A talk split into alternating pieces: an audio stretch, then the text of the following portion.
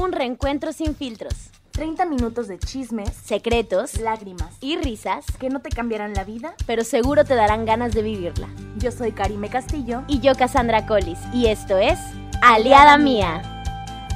Hola, hola a todos y bienvenidos a este su podcast favorito, Aliada Mía. Clean.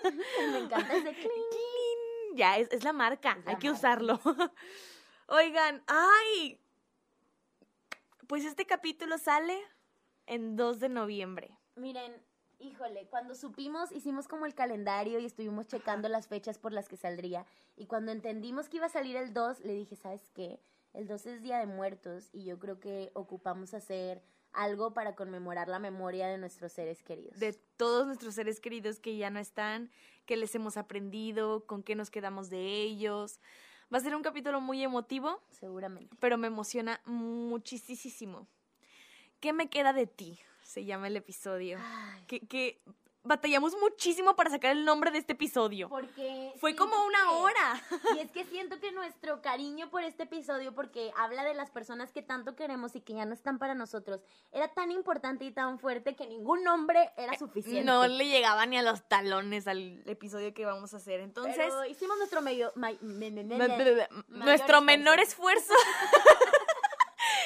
Hicimos nuestro mayor esfuerzo y aquí está el episodio que me queda de ti, honrando a todas estas personas maravillosas que pasaron por nuestra vida y ya no están. Ay, así que empezamos el temporizador con 30 minutos. Iniciar casi. Ok. ¿Qué onda? ¿Qué, qué, platícame qué, qué piensas que, que te dejaron todas las personas que estuvieron a tu lado. Oigan, wow, miren. Justo hace muy poco, eh, un año y medio aprox, escribí una obra, mi primer obra completa, que ahora estoy transformando en una novela, que se llama Ausencia. Y justo esta obra eh, la escribí tratando de hablar sobre las ausencias en mi vida, sobre todas estas personas ausentes, todas estas personas que dejaron una ausencia en mí. Eh, en, en la obra en específico hablo de cuatro personas, pero una de ellas era una ausencia más como de relación, porque sigue vivo. Entonces hablaré de mis Esas tres. ah, Exacto, de mis tres ausencias fuertes, de mis tres ausencias ah, amadas, adoradas, que me marcaron por siempre la vida y que he aprendido tanto de ellos en vida y en muerte. La primera es mi mami, mi mamita dorada. Eh, ya he contado esto como, según yo, medio desglosado. A lo mejor algunas cosas todavía las he dejado inconclusas. Pero mi mamá murió cuando yo tenía 10 años. Eh, ella murió a causa de un feminicidio, lo cual es una manera muy cruel y muy fea de morir. Y a pesar de que dolió y que yo era tan chica que muchas cosas no las podía entender, y a pesar de que me trajo mucho dolor, me trajo muchos llantos, me trajo muchos traumas, me trajo muchas cosas feas, también me trajo mucha fuerza.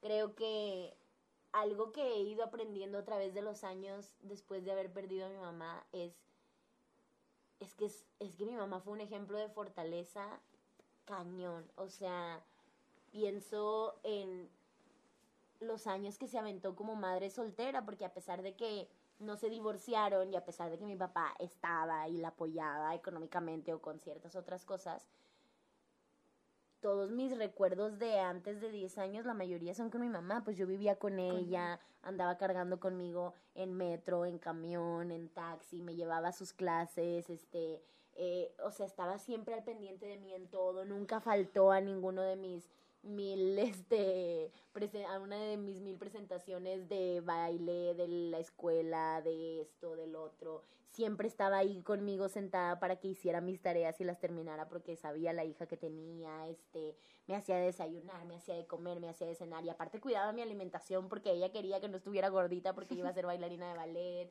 O sea, en verdad fue, fue una gran madre, ¿no? Estando sola, o sea, criándome sola en, en una casa cuando, cuando justo por esas fechas, o sea, estamos hablando entre el 95 y, y antes del 2000, que, que, que, wow, ¿no? O sea, son justo los primeros años de mi vida que, que es cuando normalmente ocupas mucho como esta paternidad y maternidad como muy bien fundamentada y que no que yo nunca sintiera que me faltaba nada que, que a mí nunca sintiera que me pesara algo ni siquiera la separación de mis padres o sea yo nunca recuerdo incluso uno de mis recuerdos más grandes en la escuela era fue una amiga que estaba llorando porque sus papás se iban a divorciar como por ahí de sexto de primaria y recuerdo yo acercarme y decirle de que ¿por qué lloras?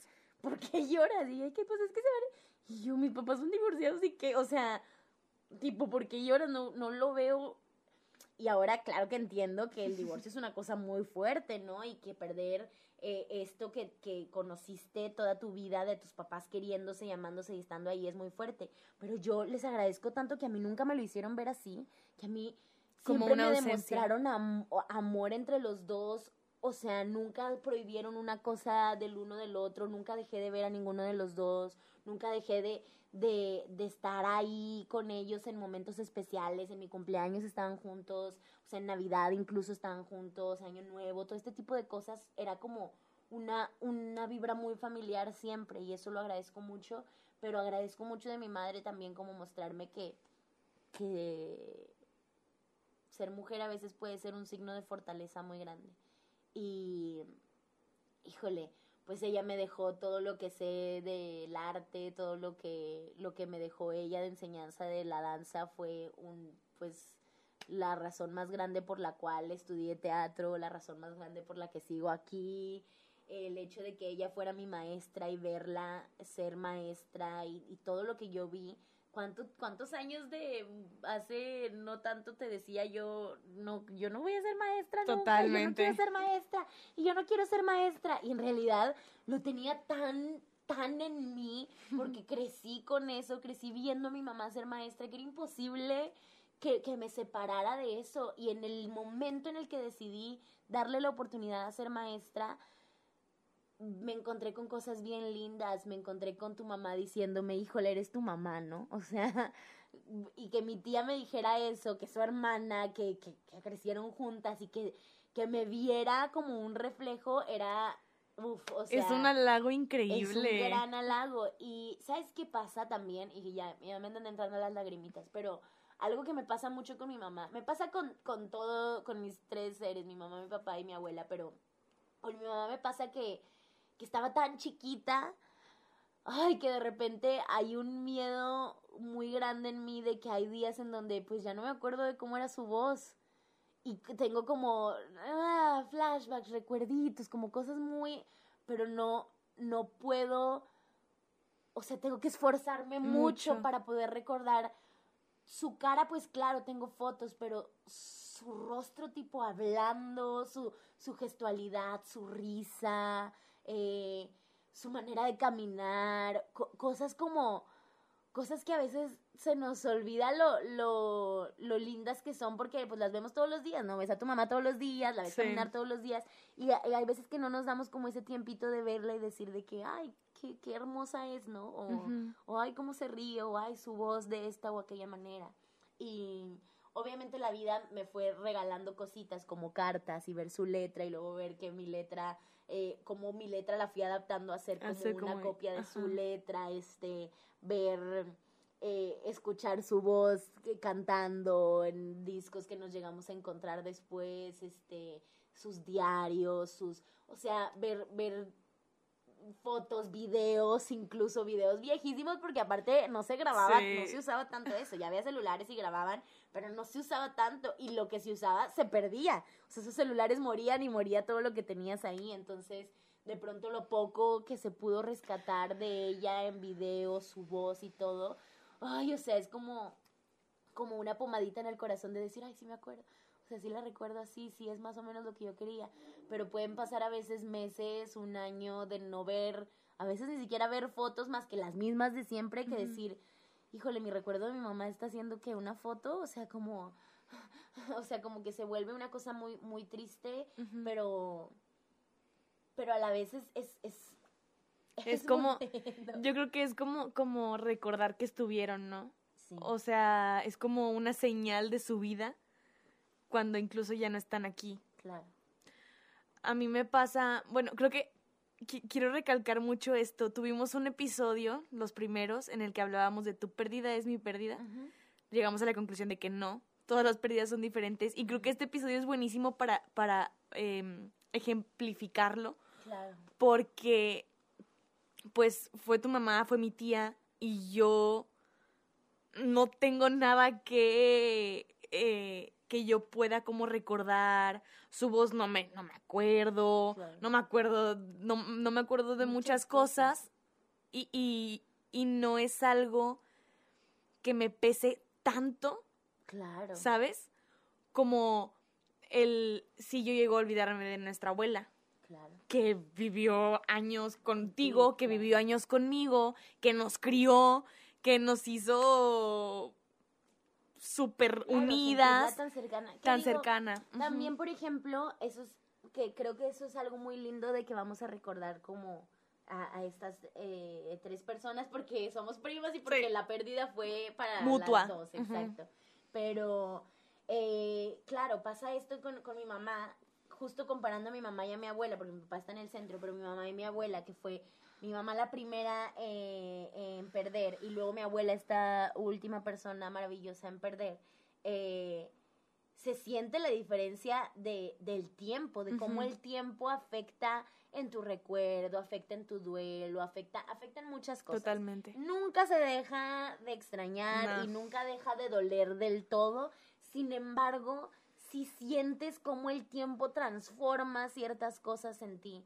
Entonces, claro, por ejemplo, ahorita hay días en los que sí me quedo mucho pensando en mi mamá y me quedo mucho pensando como en su rostro y pensando en cosas y me entra como un miedito de la voy a olvidar, o sea, se me va a olvidar, un día se me va a olvidar completamente cómo era y, no sé qué voy a hacer, ¿no? Y luego están estos eh, otros sentimientos de recordar a mi abuelita y es una cosa más reconfortante. Mucho. Porque la recuerdo perfectamente y tengo anécdotas muy recientes, todavía como calientitas en mí y entonces de pronto recordar esas cosas es como ah, tipo mi angelito, ¿no? Totalmente. y hasta las sientes como muy cerca.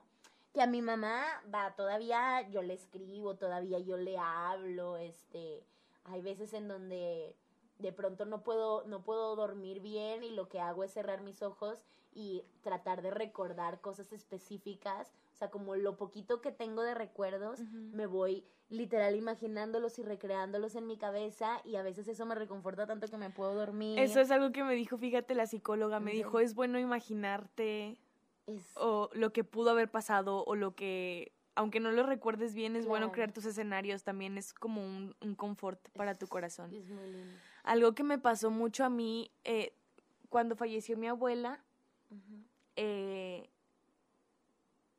muchos años después lo comprendí. Creo que fue como dos años después de que había fallecido, en su cumpleaños, el año pasado, en octubre.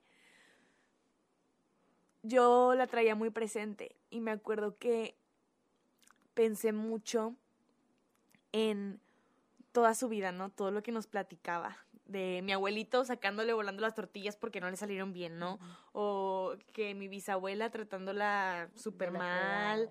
O un, un, montón de cosas que, que, vivió que son muy fuertes, que vivió desde chiquita también. Lo de su papá. Lo de su papá. Eh, y, y, y luego pensaba en todas las personas que la conocieron y cómo hablan de ella, ¿no? No, es que Doña Lucy, que es súper linda, es una, era un amor, muy coqueta y sonriente, guapísima. Bien arreglada. Y me quedé pensando en todas estas semillitas positivas que a pesar de, mi de ella haber tenido una vida difícil, como todas estas semillitas las supo la supo plantar en cada persona y como es muy bien recordada, como nunca tuvo episodios como de odio hacia otras personas o y para mí mi abuelita ahorita en este punto es el ejemplo perfecto de, de, de vivir. O sea, mm. mi abuelita vivió, o sea, vivió cabrón. Lo disfrutó. Lo disfrutó, totalmente, lo disfrutó totalmente. Y yo me acuerdo que ella decía, yo quiero vivir hasta los 79, 80. Yo de ahí no paso, ¿no? Ya estoy muy cansada, no sé qué. Pero te lo decía muy satisfecha, ¿sabes? De haber, de tener a su familia, de, supongo que de ver a mis tíos, a mi mamá, de vernos a nosotras a lo mejor, de ver a Gael que ya sabía que quería estudiar, de ver, y le escuchabas decirlo y era súper, era...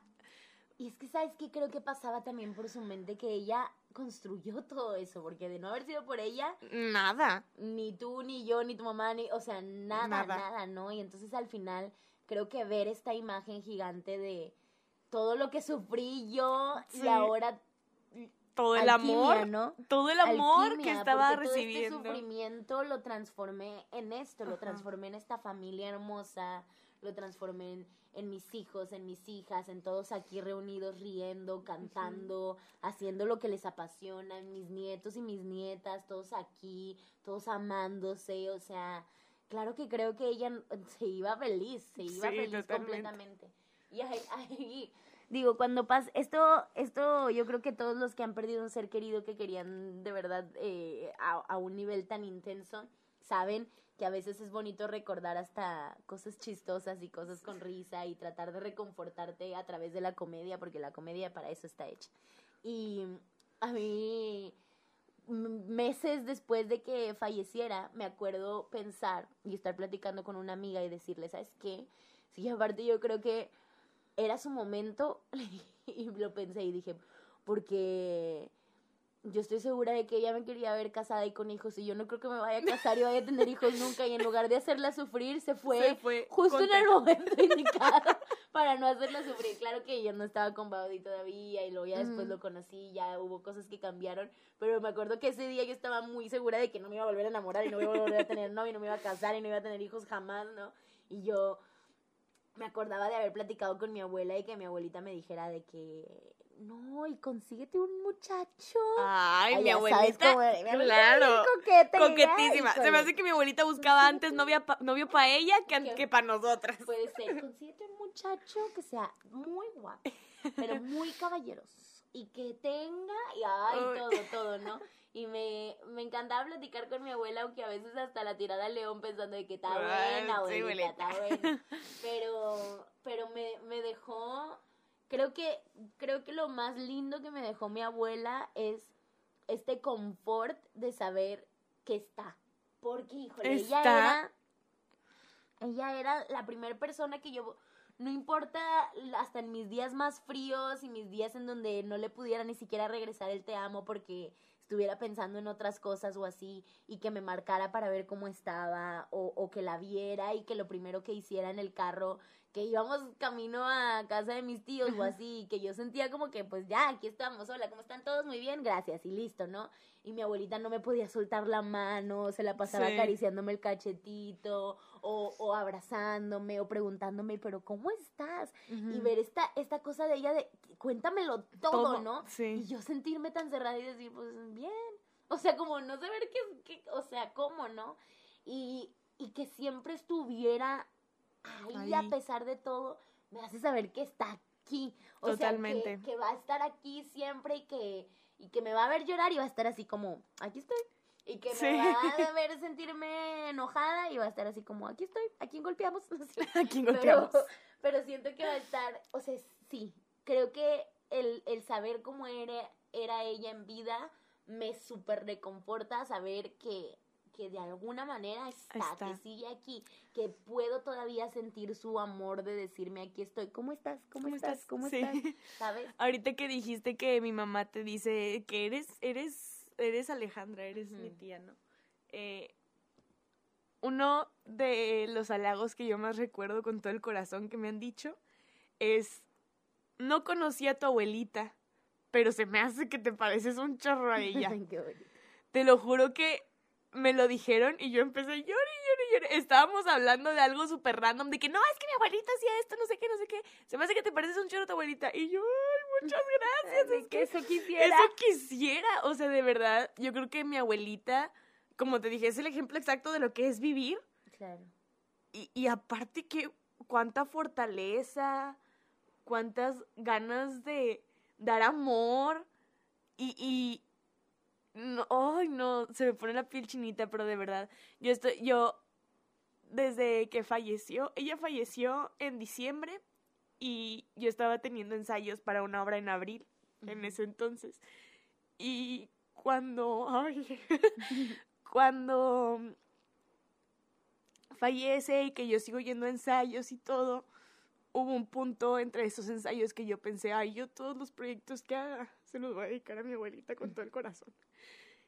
Y nos pedían un, un textito, ¿no? Para el, para el eh, programa de mano de los, de los protagonistas del, del, musical, ¿no? De la obra. Y yo inmediatamente mencioné a mi abuelita y todo esto. Y al final de la función, yo era un mar de lágrimas de que... O sea, yo todos los proyectos que hago desde que falleció mi abuelita se los dedico a ella con todo el corazón. Porque, porque era mi, eh, mi principal juicio al pintar, ¿no? Yo pintaba algo y era correr a su cuarto y decirle, abuelita, ¿qué te parece? No, muévele aquí. Mira, es que este color no me gusta. Mira, es que este esto, es que este el otro. Y como que aún, aún me pesa un poco. Cuando falleció a mí me empezaba mucho seguir pintando. Yo dejé de pintar por mucho. Porque yo sentía que me faltaba ese, ese, ese empujón, ¿sabes? Ese, ese, que me diga de que no me gusta esto, porque era lo principal, no, no me gusta esto, me gusta el otro, pero para mí era, era, era mi, mi confianza y si ella me decía esto está bien feo, a mí no me iba a doler y yo iba a hacer lo mejor para sacarlo mejor, ¿sabes? Creo que es en parte una de las razones por las que dije que mis proyectos siempre iban a ser dedicados a ella, porque era mi mejor crítica. Claro pero crítica de la que dices, a huevo, voy a hacerle así, ¿sabes? ¿Sabes también de que me acordé mucho ahorita? Cuando yo estaba presentando Mujeres de Arena, que lo presenté muchísimo tiempo. Eh, antes de que ustedes vieran la obra, tú, mis padrinos y mi abuelita, antes de que ustedes la vieran, la fueron a ver eh, mi tío Pepe, mi tía Ofe, eh, mi tío Luis y, y, y está Iris y mi tía Iris y, y recuerdo que mi tío Pepe me dijo de que está bien bonita la obra, mi hija, me gustó mucho, muchas felicidades y todo. Pues me hace que tu abuelita no la va a aguantar, mija, o sea, no le digas. Y yo recuerdo por una parte pensar de que pues ya sé que está bien fuerte, ¿no? Porque aparte estamos hablando de, de justo lo que le pasó a mi mamá y, que, y que una de las cosas que mi mamá me dejó bien, bien marcadas después de su muerte es un vas a tener que luchar, ¿no? Y esta es tu lucha y vas a tener que estar ahí full buscando que no te pase esto a ti, pero también que no le pase esto a nadie, ¿no? Y vas a, y que nadie tenga que pasar por esto, y por esto me refiero a lo que le pasó a ella, y lo que me pasó a mí, de perder a alguien cuando más lo necesitas, ¿no? Y dije, este es mi, y yo recuerdo primero pensar de que, ay, sí es cierto, a lo mejor no debería invitar a mi abuelita, y enseguida pensar, sí, mi abuelita es la persona más, fuerte, que conozco. O sea, esa mujer aguanta todo, ¿no? Y es más, creo que me quiebro más fácil yo de lo que se podría quebrar ella. Y claro, y la fue a ver y vio toda la obra completa. Y no, no dudo que le haya pesado en su corazón ver algunas cosas y sufrir en su propio interior eh, algunas de las cosas que, que vio. Y sin embargo, ella estaba felicidades, mi reina, qué bonita obra, me encanta. Y entonces, creo que tanto mi mamá como mi abuelita, ambas a su diferente tiempo y de sus diferentes formas, lo que más me marcaron, y al parecer a las dos, es fortaleza. Fortaleza. Es una fortaleza enorme. Y, y es algo que les voy a agradecer toda mi vida y que las voy a recordar siempre, las voy a honrar como se lo merecen, porque realmente fueron unas mujeres luchonas, luchonas como ahora sí. mi abuela. sí. Y, y sí, y la verdad es que, que no lo dudo ni poquito, súper trabajadoras las dos, luchando por sus sueños las dos, saliendo adelante de todas las adversidades las dos. Y, y en su muerte dejando las enseñanzas más, más intensas que podrían habernos dejado. Y aparte nos criaron a nosotras, ¿qué pedo? Sí, Bien chingonas. La neta, chingoncísimas. este, y, y así. Ay, y... Tu papi. Y mi papá. Oh, ese me duele más que nadie. Ese me duele más que nadie porque mira, no puedo, ni hablar.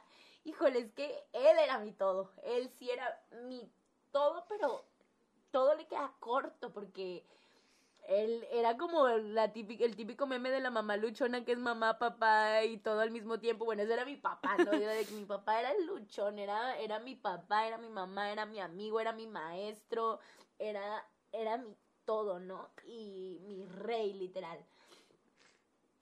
Y, y las cosas que yo le aprendí a ese hombre, híjole, yo creo que jamás terminaría de enlistarlas, fue demasiado.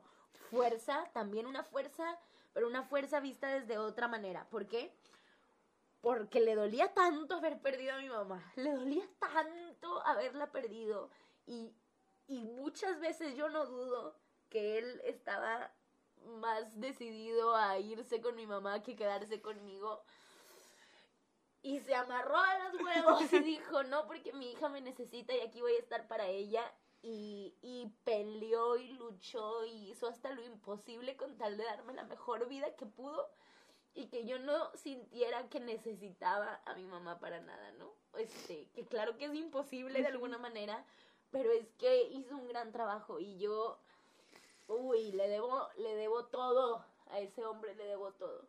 Y a él lo recuerdo con más facilidad que con mi mamá. Todavía hay veces en donde otra vez me entran mis miedos como de, de que necesito recordarlo, ¿no? Y me doy como mis tiempos de cerrar los ojos y yo, mi papá, mi papá, mi papá, y tratar de recordar como cosas muy específicas, porque, porque a veces me da mucho miedo como soltarlo, ¿no? Y algo, algo que me dejó mi papá, que siento que a veces es muy bueno y a veces es muy malo, es que es que nos conocimos como no dejamos que nos conociera nadie, ¿no? Éramos muy íntimos. Y yo conocí cosas de él que estoy segura que nadie, conocía, nadie. Y él conoció mi yo completo que, que nadie conoce, ¿no? Y que nadie conoció nunca. Y, y de pronto eso lo agradezco mucho porque me hizo me, me, hace sentir todavía una conexión muy fuerte con él a pesar de que no está aquí. O sea, siento la conexión, realmente me siento conectada a él aunque no esté aquí. Siento que soy su hija, que soy él, que tengo muchas cosas de él, ¿no? Y, y, y eso es gracias a la relación que teníamos juntos cuando él estaba en vida. Pero también, para mal un poco, me hizo muy celosa de su recuerdo, caray, híjole lo que me pesa, lo que me pesa dejar que haya otras personas que lo extrañen igual o más que yo porque me entra me entra de repente un no lo extrañas tanto como yo, no te duele tanto como yo. Wow. todavía pesa mucho y lo traigo ahorita muy presente porque ay, me sentí bien mala, la verdad. Hay veces que soy soy muy imperfecta, lo siento soy muy humana y tengo mis defectos muy grandes y muy marcados a veces. Y hace poquito, una de mis primas que ya sé, sí, ya sé qué vas a decir. Hizo un cuadro de mi papá y, y le quedó hermoso. Y le quedó hermoso, es una foto, hizo el retrato así, le quedó bien bonita la pintura, me encantó pero no le dije nada, o sea, no le dije ni siquiera un qué bonito, un gracias, un felicidad, no le dije nada. No le, lo publicó en Instagram, no le dije nada, lo publicó en, en stories de Instagram, no le dije nada. Todas mis primas lo publicaron en sus historias de Instagram y a ninguna le dije nada. Este, algunas hasta me etiquetaron y no les dije nada. Y luego en el grupo, en el grupo de la familia de mis tías, Barbie, mi primita dorada, que es como mi hermanita chiquitita, o sea, que, que mi bebé literal, pone las fotos. Y entonces todas mis tías empezaron de, ay, felicidades, ay, felicidades, ay, qué bonito, ay, te quedó increíble. Y yo no podía decir, y había una parte de mí que lo estaba viendo y decía, qué bonito, y gracias, y, y como que quería expresar, y no lo pude escribir. Y luego eh, su mamá, la mamá de, mi prima, pone de que, ay, mi hija, yo sé lo mucho que te costó eh, pintar eso porque, porque sé lo mucho que lo amas y lo mucho que lo extrañas y lo mucho que te dolió. Y sentí un coraje, como te puedo explicar? Y fue como... Y cerré la conversación y dije a la chingada de que no, no puedo, o sea, no puedo, no puedo, no puedo. Y eso fue, yo creo, el lunes. Creo que es muy comprensible el celo. Fue como el domingo o el lunes y no me acuerdo exactamente del día, pero no he vuelto a abrir el, chat de, de, la familia porque estoy así como no lo quiero ver porque, porque no, no, porque lo, hay una parte de mí que lo agradece y que lo veo y que me encanta y que le quiero decir que felicidades y que le quedó bien bonito y, y que lo que sea y que no dudo que le duele, pues eh, claro, pues era su tío y aparte mi papá era el tío que Sí. quería ser papá de todos y que era súper consentido y que siempre andaba comprando y llevando y haciendo y riendo y, y estaba como siempre ahí para todos y era, era el tío, el tío. Entonces, claro que sé que todos mis primos lo extrañan y lo aman y lo adoran y ven sus fotos y claro que lloran. Pero hay, hay, hay algo que yo- y me pasa hasta con mi abuela, caramba. O sea, a veces la veo a mi abuelita sufrir y decir, ay, es que mi hijo. Y obviamente sé que seguro ella está sufriendo más que yo, porque la pérdida de un hijo no me la puedo ni imaginar, ¿no? Pero, pero hay un algo en mí que no sabe aceptar todavía el duelo de otros en esta pérdida que es, que siento que fue tan, Tan mía, o sea, tan, porque claro que perdí a mi mamá, pero jamás se le a mi abuelita por, por extrañar a mi mamá, no, al contrario, sentía claro que la extrañas más que yo, yo la tuve 10 años, tú la tuviste toda su vida. O sea, tú la tuviste 33 años, yo 10, ¿qué, qué, qué es lo que yo extraño comparado con lo tuyo, no? O que la extrañaras tú, o que la extrañara mi tía, o mi tío, o cualquier... Y yo al me sentía así como, sí, extrañenla, con mi abuelita igual, o sea, me dices cuánto la extrañas y a veces siento de que claro que la vivías con ella, no vivía contigo, era, era como tu mamá y aunque también vivió conmigo, fue cuando estaba muy chiquita. Sí. Y como que entiendo completamente, pero no ha habido una pérdida en esta vida que me haya dolido tanto como la de mi papá. O sea, ese momento es, es el- ha sido el peor día de mi vida fácil. Y, y todo el, el duelo que viví después de él fue, fue, fue tan doloroso y fue tan difícil Ay, y fue tan mío que, que me pesa tanto aceptar que a otras personas les duela a lo mejor hasta más. Híjole, no lo puedo ni, no puedo ni, ni aceptarlo, literal. Y te recuerdo tan fuerte. Te lo juro. Yo me acuerdo cuando, cuando fuimos, eh, ya que habíamos sabido la noticia, cuando yo te vi, dije, ¿qué pedo? ¿Cómo le hace? O sea, de Pero es verdad, que, ¿cómo ¿sabes le hace? Creo que justo eso fue lo que, lo que lo hizo más doloroso. Eso fue lo que lo hizo. Porque cuando pasó lo de mi mamá, el día que me dijeron que tu papá me dijo, "Ya, Eh, el drama. ¿Por qué? Y el drama, ni siquiera me estaba doliendo tanto como el drama que hice y lloré y saqué. Y como veía a mi papá llorar por mi mamá, me sentía libre de llorar por, por ella también. Y, y vivimos un duelo muy juntos y los dos la extrañábamos. Y hasta nos inventábamos cosas de que una vez vio él en internet que si tocabas la puerta, quién sabe cuántas veces y decías su nombre, a lo mejor te, se te aparecía y todas las noches tocábamos las puertas a ver Mm. si, si nos respondía y si se nos aparecía. O sea, vivimos un duelo tan juntos que, que, que lo viví muy lindo, que el duelo de mi mamá de alguna manera, a pesar de que fue una muerte muy horrible y que también fue un día muy, muy terrible eso, y que la extrañé y que la necesité y todo, viví un duelo muy lindo y muy en paz con mi papá. Pero la pérdida de mi papá fue... Fueron mil cosas dolorosas, o sea, fue no haber estado ahí, fue no haber estado ahí que, que me dolió en el ego, o sea, me, ugh, me, me dio en mi punto débil de decir chingado, ¿no? Y me dolía mucho porque mi abuela estuvo ahí. Y mi abuelita, la amo con todo mi corazón, la adoro, la mamá de mi mamá, la, la- la mamá de mi papá, la, la amo como no tienen una idea y le agradezco mi vida entera. A esa mujer es increíble también y la amo. Pero mi abuelita tiene, mu- tenía mucho esto, seguro todavía lo hace, de recordar el día, de cómo pasó y contarlo. Yo sé que no lo hacía de mala, jamás en la vida lo hubiera hecho de mala, pero a mí me, me daba un coraje que me dijera que ella había estado ahí y que yo no, o sea, obviamente no me decía yo estuve y tú no, pero la manera en la que lo contaba y saber que ella estuvo ahí con él en su último día y que, aunque es horrible ver morir a una persona, pero ella estaba ahí, o sea, estaba ahí y yo no, y estaba en la pinche prepa que aparte me caga. Y entonces, híjole, o sea, lo sufrí tanto que justo eso, que yo hubiera estado en la prepa y que llegaran a decírmelo ahí, ay, o sea, lo sufrí. Llegar al cuarto del hotel, digo, del hotel, Del hospital. del hospital, llegar al cuarto del hospital y, que ya todos estaban, o sea, era la que fal- yo faltaba, ¿no? Y, y sentir que todos estaban siendo como más importantes, o sea, que para todos era más importante que para, no sé, no sé.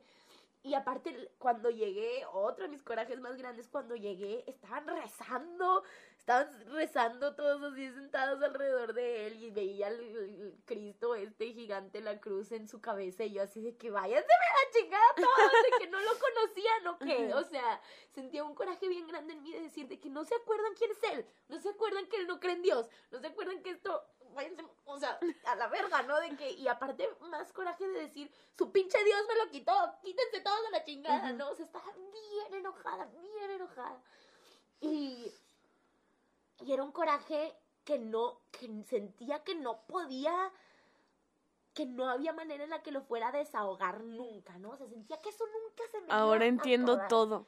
Ahora entiendo todo, te juro, porque te veía y yo, yo, pensaba que estaba, en estaba seria, estaba, muy no lágrimas, me abrazó y yo estaba llorando y luego se juntó mi mamá a abrazarnos y mi abuelita y estábamos abrazándonos las cuatro y Cassandra no lloró, o sea, de verdad no lloraba. Claro, no, lloraba dos, tres lagrimitas. Y se secaba, y ya. Y estaba, y le decía, muy enojada. Y le decía a mi abuelita, estoy bien, abuelita, estoy bien, estoy claro, bien. porque también esa es otra cosa. Yo sabía que de alguna manera la atención iba a estar en mí, pero en el sentido de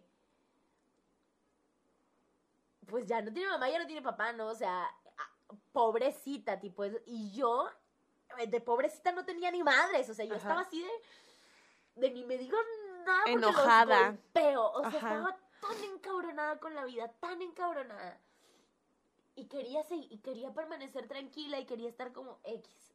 Luego en el funeral, cuando por fin me entraron estas ganas inmensas de llorar, que fue cuando mi tía Rosy se paró a dar un discurso. Que yo estaba, porque a, fuerza oh, querían que yo estuviera en la misa. A fuerza querían que yo estuviera en la misa y yo estaba muy enojada y me, y me enojaba más que no se dieran cuenta que yo no necesitaba eso. Yo lo que necesitaba era mi duelo, mi manera, mi espacio, mis cosas. Y yo quería estar con mis amigos y yo quería estar ahí sentada con ellos y estaba con un amigo que me estaba agarrando de la mano y yo quería estar ahí que fuera mi tía y que me dijera, mija, por favor, vente a sentar con la familia. Y yo, oh. Y entonces con todo el coraje del mundo me paré y fui y me senté con mis tías y apenas escuché las primeras palabras de que Dios sabe por qué. Dije, no, hombre, váyanse a la mierda, literal. Y me paré y me fui corriendo al baño y ahí quería desahogar todo y empecé a llorar y llorar y llorar. Y entró mi tío Pepe al baño de, de mujeres conmigo y me dijo, mi reina, no no, porque si te quiebras tú, nos quebramos todos. Ah. Y yo. Y, y me acuerdo tanto de ese día porque también lo amo a él y yo sé que jamás lo hubiera hecho para hacerme sentir mal y que lo último que quería era hacerme daño. Al contrario, seguramente para él su lógica era la voy a perder, o sea, si la dejo que se desmorone, ya no la voy a poder volver a armar, ¿sabes? O sea, se me va a despedazar y no la vamos a poder armar de nuevo. Y quizá, no sé. Y entonces era una cosa de no, no, o sea, no así, no, porque si te rompes tú nos vamos a romper todos. Y me lavé la cara y agarré un papel y me salí y me volví a sentar con mis amigos y le, y le volví a agarrar la mano a mi amigo y me quedé ahí y dije, ya, aquí me voy a quedar, o sea, no me van a mover de aquí, no, aquí me voy a quedar. Y ya no lloré y me quedé quietecita y me quedé tranquila y a partir de ahí el 90% de las veces que lloré la muerte de mi papá fue sola. Pero qué rico debió ser. Oigan. Pues depende, ya nos fuimos de ah, más. Sí, nos fuimos de ah. más, pero yo creo que eh, este capítulo mm, fue importante para nosotras para poder invitarlos a que recuerden a sus, seres, queridos, lo que han aprendido de ellos, lo que les dejó, lo que les dejaron, eh, que, lo que los honren también en, en su muerte también hay que honrarlos, oigan. Eh, y creo que este es un pequeño recordatorio también de que las personas se nos van, se nos van cuando menos lo pensamos y, y yo sé que a lo mejor suena muy cliché de tipo aprovecha a la gente que tienes ahí porque no sabes cuándo se van a ir, pero es que no saben lo cierto que es, ¿no? Y a lo mejor a veces te puede pasar una vez, como a mí, a mí me pasó eso, ¿no? Y yo, yo sentí, sí, perdí a mi mamá, ya, o sea, eso ya fue lo, lo extra normal, ¿no? O sea, eso ya fue lo extra cotidiano, ya viví mi drama y eso es todo. Pero luego agárrate, ¿no? Porque la vida no termina ahí, porque la vida te puede dar un golpe tras otro y nunca sabes dónde va, dónde va a llegar, dónde va a atacar, quién se va a ir, ni cómo se van a ir. Y siempre te puede quedar un pequeño remordimiento de no haberles dicho, te amo, Te quiero, de no abrazarlos, de no tomarte una foto con ellos, de no haber ido a tal reunión el día que querías estar ahí por hacer no sé qué otra cosa, eh, de no haberle hecho un regalito especial o de no haber recibido un regalito de parte de ellos. Creo o que sea, probablemente el, el remordimiento ah, como que existe siempre, Claro. ¿sabes? Porque el hecho de que se hayan ido te hace pensar, ay, pude haberlo disfrutado más. Sí, de que no hice lo suficiente. si supiera, si hubiera sabido que se iba a ir, avisado. sí, exacto. Entonces, eh, el remordimiento es normal, el dolor es normal. eh, esperamos que encuentren a los aliados para que Esto se vuelva un poco más... un duelo un poco más Iba a decir sencillo, pero sencillo no, va no a es ser. llevadero, Eh, un poco más llevadero, como tú con tu papá, por ejemplo, que por llevaron el duelo de mi tía un poco más como esta compañía. Sí, que, es necesaria, es una compañía. aliados para acompañarlos en estos momentos difíciles. Totalmente. Bueno, vamos a las recomendaciones Sí, porque, porque aquí andamos moqueando. Podemos moqueando. durar dos horas. Eh, a ver, yo traigo eh, recomendaciones de podcast, claro que sí, se regalan dudas, las amo. Eh, la temporada 2, el episodio 4, cómo vivir después de perderte. Y de la temporada 2 también el episodio 24, cómo enfrentar una pérdida. No es un, no te va a dar los cinco secretos, cinco pasos para, existen. no, no existen, pero te ayuda a, a, a entender el proceso y a entender que cada ser humano tiene sus procesos y que lo que le sirve a uno no le sirve al otro, pero pues esto sucede, ¿no? Al tener una pérdida. También les quiero recomendar una canción que a mí me hace llorar mucho, muchísimo, muchísimo, muchísimo, eh, que se llama Cuidándote, es de bebé. Y, y creo que es una canción que le cantó a su mamá o algo así. Y yo a pesar de no haber perdido a mi mamá, la escucho y yo lloro muchísimo y de verdad se me rompe el corazón. Se las recomiendo muchísimo. Es una canción muy bonita y sí, eso. Va.